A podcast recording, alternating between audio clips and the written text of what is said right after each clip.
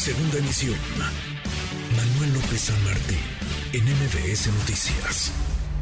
Economía y finanzas.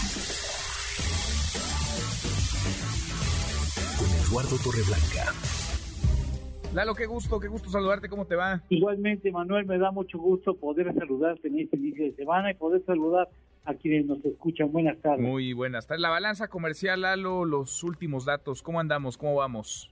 Bastante bien. Eh, de, no queda la menor duda de que es una de las turbinas más importantes que tiene hoy la economía mexicana porque los datos son en muchos sentidos eh, muy fuertes, muy muy fuertes, muy vigorosos.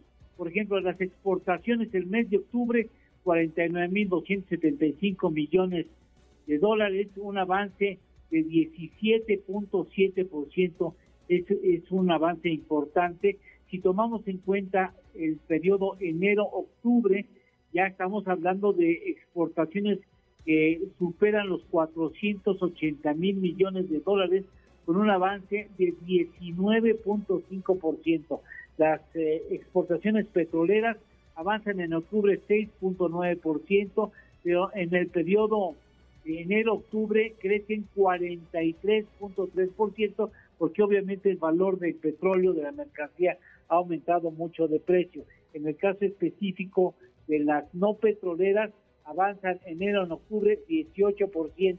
Las importaciones fueron en este mes eh, reportado de 51.287 millones, un avance de 14.8%.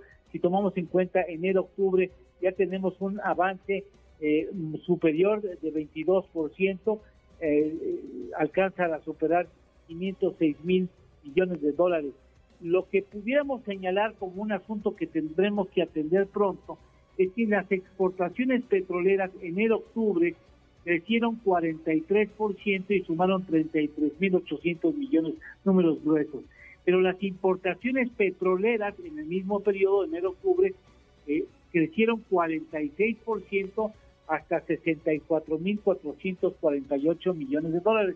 Es decir, en la medida en que podamos evitar hasta donde sea posible las importaciones, mejor porque esa balanza está siendo muy desfavorable para nuestro país. Yo creo que en ese sentido tenemos que tener mucho cuidado porque esto puede pues eh, restarle importancia y sobre todo el aporte que tiene las exportaciones, la actividad comercial a la economía mexicana. Pues sí, pues sí, interesante, muy interesante, Lalo, el dato e irle midiendo el pulso también a este como a otros indicadores. ¿Tenemos postre?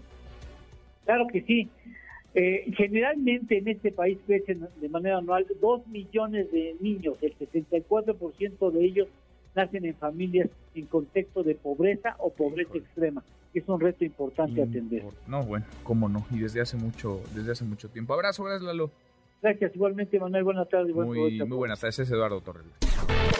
MBS Noticias.